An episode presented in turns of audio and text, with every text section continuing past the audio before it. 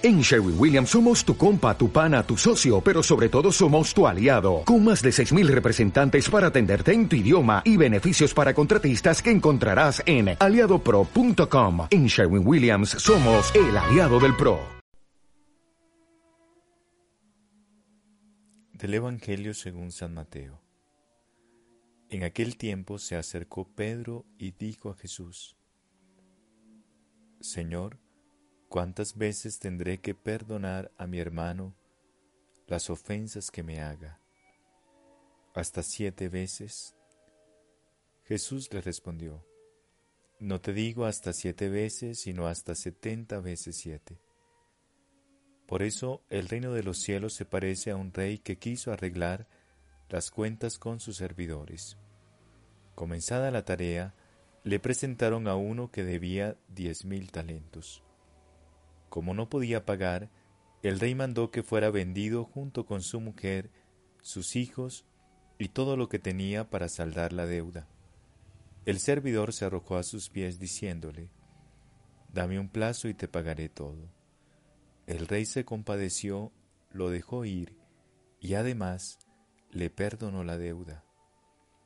Al salir, este servidor encontró a uno de sus compañeros que le debía cien denarios y tomándolo del cuello hasta ahogarlo, le dijo, Págame lo que me debes.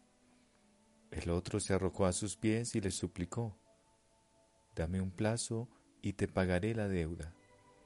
Pero él no quiso, sino que lo hizo poner en la cárcel hasta que pagara lo que debía. Los demás servidores al ver lo que había sucedido, se apenaron mucho y fueron a contarlo a su señor. Este lo mandó llamar y le dijo, Miserable, me suplicaste y te perdoné la deuda. ¿No debías también tú tener compasión de tu compañero como yo me compadecí de ti? E indignado, el rey lo entregó en manos de los verdugos hasta que pagara todo lo que debía.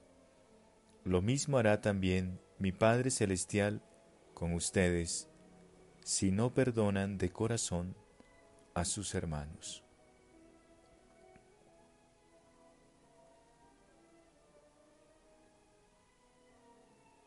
El tema central del Evangelio es el perdón y la reconciliación y todo lo que se expresa en la parábola.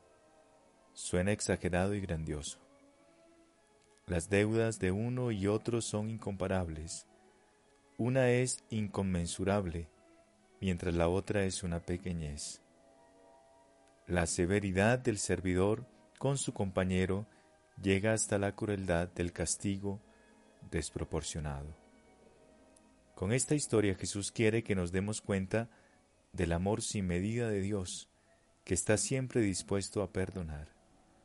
Pero aunque el perdón de Dios es sin límites, el único límite para la gratuidad de misericordia de Dios viene de nosotros mismos, de nuestra incapacidad de perdonar al otro.